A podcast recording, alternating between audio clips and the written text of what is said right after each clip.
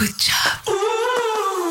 Good job, le podcast pour s'épanouir au travail. La rentrée est souvent une période marquée par les montagnes russes émotionnelles. Reprise du travail, rentrée scolaire, la fin d'année qui approche et avec elle son lot d'échéances importantes. Nos émotions sont alors exacerbées, aussi bien dans notre vie perso que dans notre vie pro.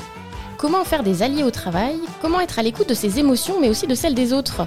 Écoutez les conseils d'Amélie Favre-Guittet, fondatrice de Talent Management Group. Bonjour Amélie. Bonjour Fabienne. D'habitude, je demande à mes invités comment ils vont, mais aujourd'hui, vu le sujet qui nous réunit, j'ai envie de te demander quelles émotions, au singulier et au pluriel, tu ressens? Alors, quelles émotions? Je dirais la joie, euh, j'ai envie de mettre la patate. Moi, j'adore dire que j'ai la patate à chaque fois. Donc, je sais pas si on peut le mettre dans les thématiques des, émotions. Mais oui, effectivement, j'ai la patate, j'ai la joie, j'ai la pêche, euh, j'ai tous les, fruits et légumes qu'il faut. il fait beau, donc il n'y a pas de raison que ça n'aille pas. Exactement. Pourquoi les émotions ont-elles toute leur place selon toi au travail et euh, ne doivent pas s'arrêter bah, au pas de la porte quand on arrive au bureau? Parce que les émotions, de toute manière, on les trimballe euh, sur soi et avec soi, que ce soit dans un point de vue de la vie personnelle ou professionnelle. Et puis, il y a beaucoup d'études qui ont démontré que bah, quand on savait gérer ces émotions, qu'on savait aussi les accepter, qu'on savait les assumer, et eh ben c'était beaucoup plus facile d'avoir une vie épanouissante, d'être mieux avec ses collègues euh, et d'être aussi plus productif. Donc c'est aussi tout intéressant pour les entreprises. Euh, tu accompagnes, euh, selon tes différentes activités, des jeunes, des seniors. Est-ce que tu vois une différence par rapport aux émotions au travail ou pas du tout? Pas du tout. Euh, je rencontre exactement la même problématique de la gestion des émotions, tant dans une population de, jeunes, d'étudiants ou de plus de 45 ans. c'est toujours le stress, l'angoisse de qu'est-ce que je dois dire, qu'est-ce que je dois pas dire, qu'est-ce que les autres vont penser. Alors ça, le qu'est-ce que les autres vont penser, ça vient dans toutes les générations. et puis bah, certains arrivent à lâcher prise un peu plus facilement que d'autres, peut-être. Euh, ça dépend de temps en temps des situations, mais je pense que ça dépend aussi beaucoup de l'éducation qu'on a reçue. C'est là où on va faire la différence entre deux personnes face à leurs émotions. Euh, tu nous as expliqué les vertus justement euh, bah, d'accepter, d'écouter ses émotions au travail. Alors pour se rendre compte de l'importance des émotions au quotidien pour soi, je te propose d'écouter un extrait du TEDx d'Ilios Kotsu, qui est docteur en psychologie. son TEDx s'appelle Désobéir à la tyrannie des émotions et je vais te demander Amélie de réagir à ses propos. Lutter contre nos émotions, on le voit, ne fonctionne pas. Mais le pire, c'est que lorsque nous sommes habitués à lutter et à éviter nos sentiments, nous finissons par éviter consciemment ou inconsciemment les contextes et situations dans lesquels ces sentiments pourraient se produire, avec des conséquences plus graves. Nous n'allons pas nous engager dans un projet important par peur d'échouer. Nous n'irons pas vers quelqu'un qui compte pour nous par peur d'être rejetés.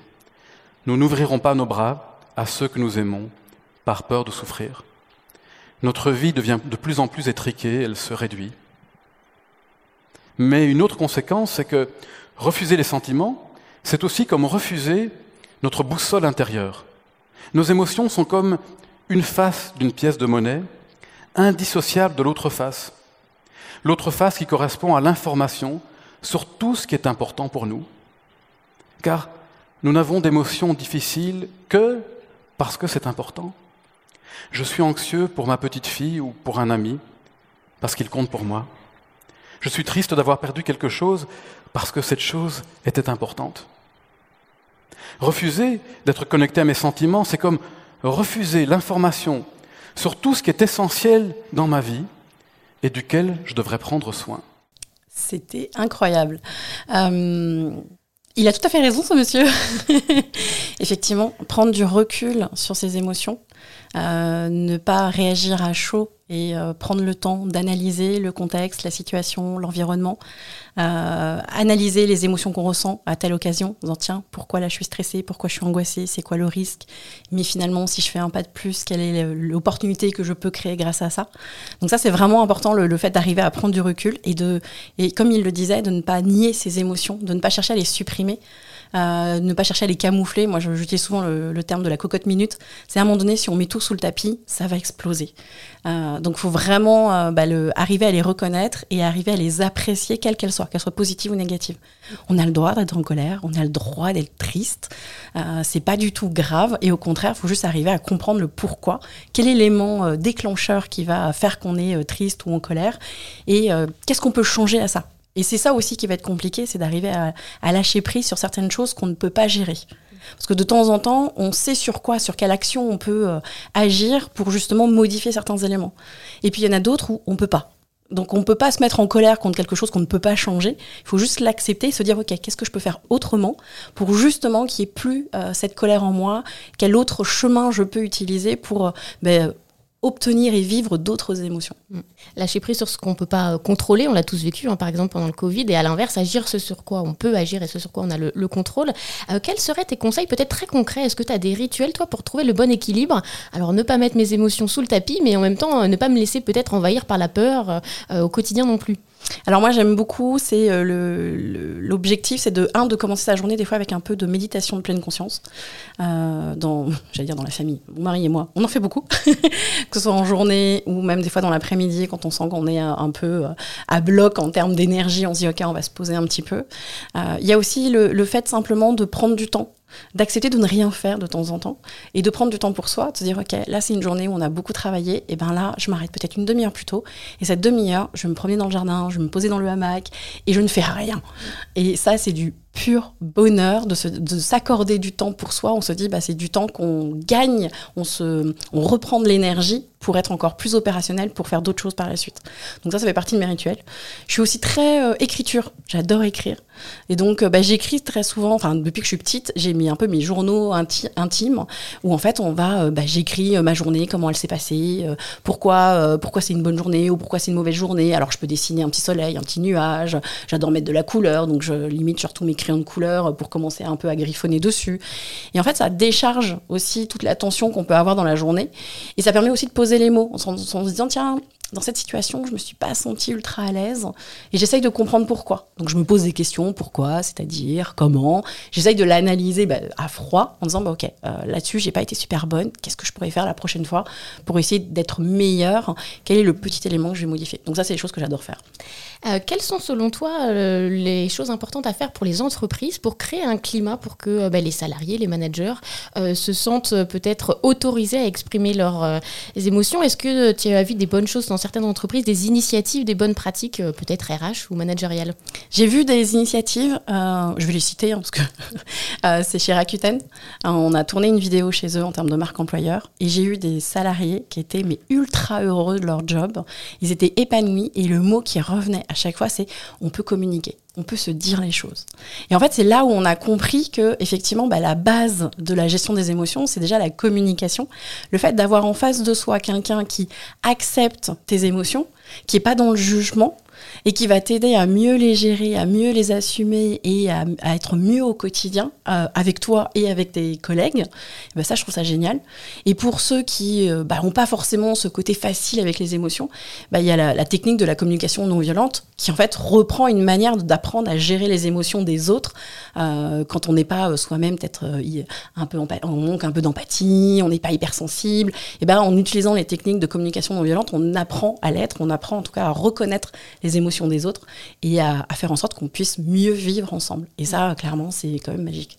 Et un des fondements justement de la communication non violente, c'est le non-jugement. Et il y a des émotions sur lesquelles on a plutôt des a priori négatifs. On parle d'émotions euh, désagréables, négatives, et notamment euh, quand on parle de la colère. Alors je vais te lire un extrait euh, d'un livre qui s'appelle Les visages de la colère de la philosophe Sophie Galabru. Et tu vas voir que ça casse peut-être quelques idées reçues sur la fameuse colère. La colère m'a changé.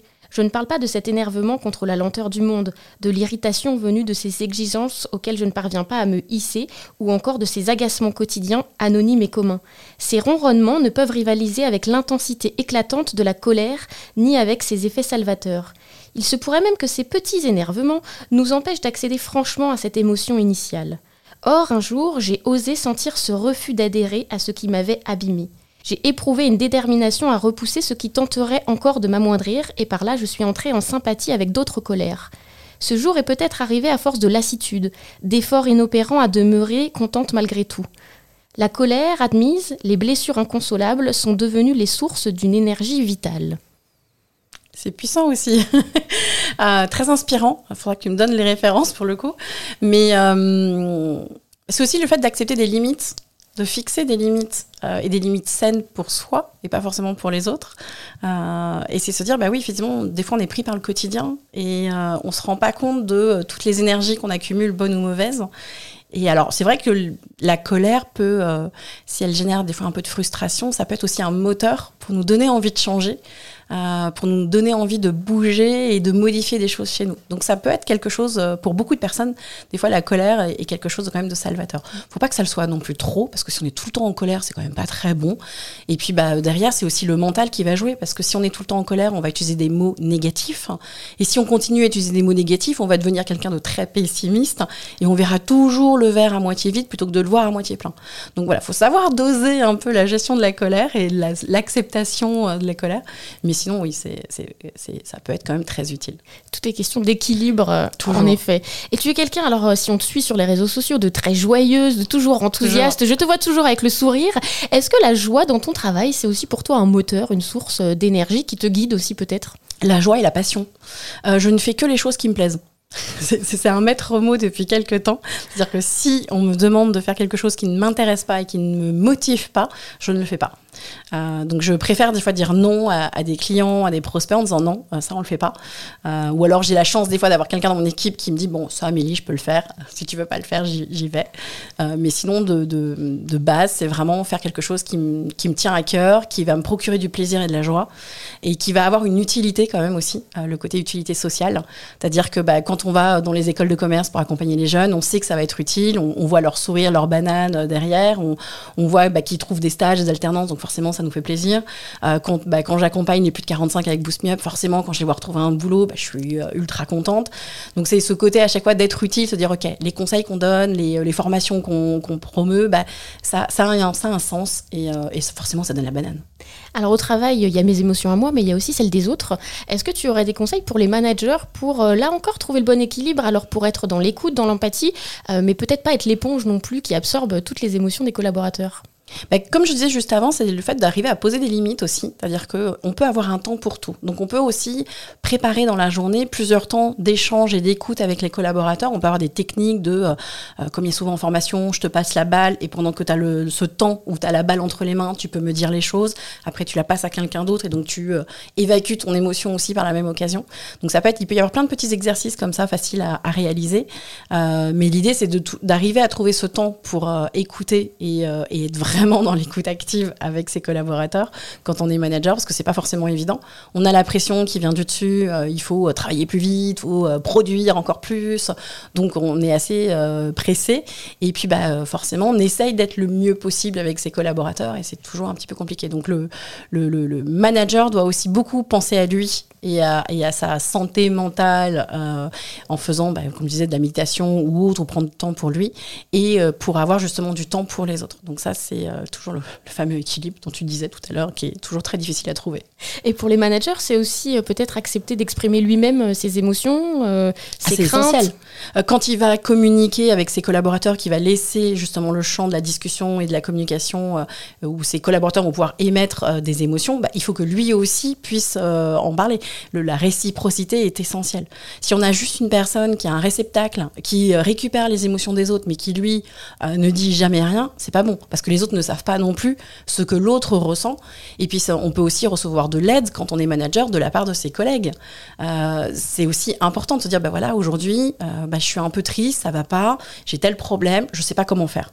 Ça peut s'entendre quand on est manager. Et l'idée, c'est de se dire, bah, il y a peut-être dans mes collaborateurs une personne ou deux ou trois qui vont se dire, bah attends, on peut s'organiser comme ça, on peut trouver la solution. Parce que c'est ensemble, une entreprise, c'est un collectif. Donc c'est pas juste une pyramide, c'est un collectif qui doit travailler ensemble et qui doit s'écouter et vivre ensemble. Donc le partage des émotions est essentiel. Alors attache ta ceinture Amélie, on va partir dans le futur. On est en 2050. À ton avis, le sujet des émotions au travail sera comment? Toujours, euh, toujours là, toujours présent. Euh, c'est essentiel. Ça commence à arriver tout doucement dans les entreprises. On commence. On parle de santé mentale dans les entreprises. Donc à un moment donné, on va forcément faire le lien avec la gestion des émotions. Euh, je, sors d'un live que j'avais fait sur LinkedIn où justement on parlait de, de l'hypersensibilité et de l'empathie c'est en lien. Donc c'est pas encore ancré dans les entreprises. Euh, les collaborateurs en ont bien conscience que euh, savoir gérer les émotions est essentiel. Les managers aussi, mais ils savent pas encore trop comment faire. Donc là, il faudrait peut-être que ça remonte au niveau de la direction euh, pour justement proposer des formations, de l'accompagnement, du coaching. Hein. On peut aussi proposer des coachs en entreprise pour justement accompagner managers et collaborateurs. Donc même en 2050, c'est après-demain, 2050 hein, quand même. Donc euh, la gestion des émotions sera toujours là. J'ose espérer que les entreprises auront quand même mis en place euh, beaucoup de choses, beaucoup plus de choses. Euh, mais c'est un travail sans fin, la gestion des émotions, parce que ça, ça évoquera forcément d'autres sujets qui viendront à ce moment-là. Donc rendez-vous en 2050. Tu parlais de la force du collectif. Alors moi j'aime bien faire travailler mes invités. Euh, donc chaque invité pose une question euh, au prochain invité. Donc tu vas entendre la question de Cécile Dejoux pour toi. Et Cécile Dejoux était venue nous parler du management par le care. Si vous aviez euh, un challenge, un challenge à faire, un challenge qui est difficile pour vous, un challenge où vous sentez que vous êtes peut-être dans votre zone d'inconfort, est-ce que vous avez une astuce? Est-ce que vous avez un modèle Quelqu'un est-ce que vous avez une musique? Est-ce que vous avez un, doudou intellectuel qui vous permet de vous aider? En fait, votre Gepetto, celui qui vous aide dans votre conscience, qu'est-ce qu'il vous dit? Quel est votre secret pour vous dépasser? Parce que je pense qu'en fait, c'est un des points clés de notre vie actuelle comme rien n'est stable, comme tout bouge, c'est important d'avoir toujours dans sa besace peut-être la clé de quelque chose qui nous permet d'être plus grand, plus fort, plus ouvert, la meilleure partie de nous. Ok. Alors c'est très étrange parce qu'en fait, les seuls moments où euh, je, je, me challenge, c'est justement pour sortir de ma zone de confort, parce que je déteste la routine.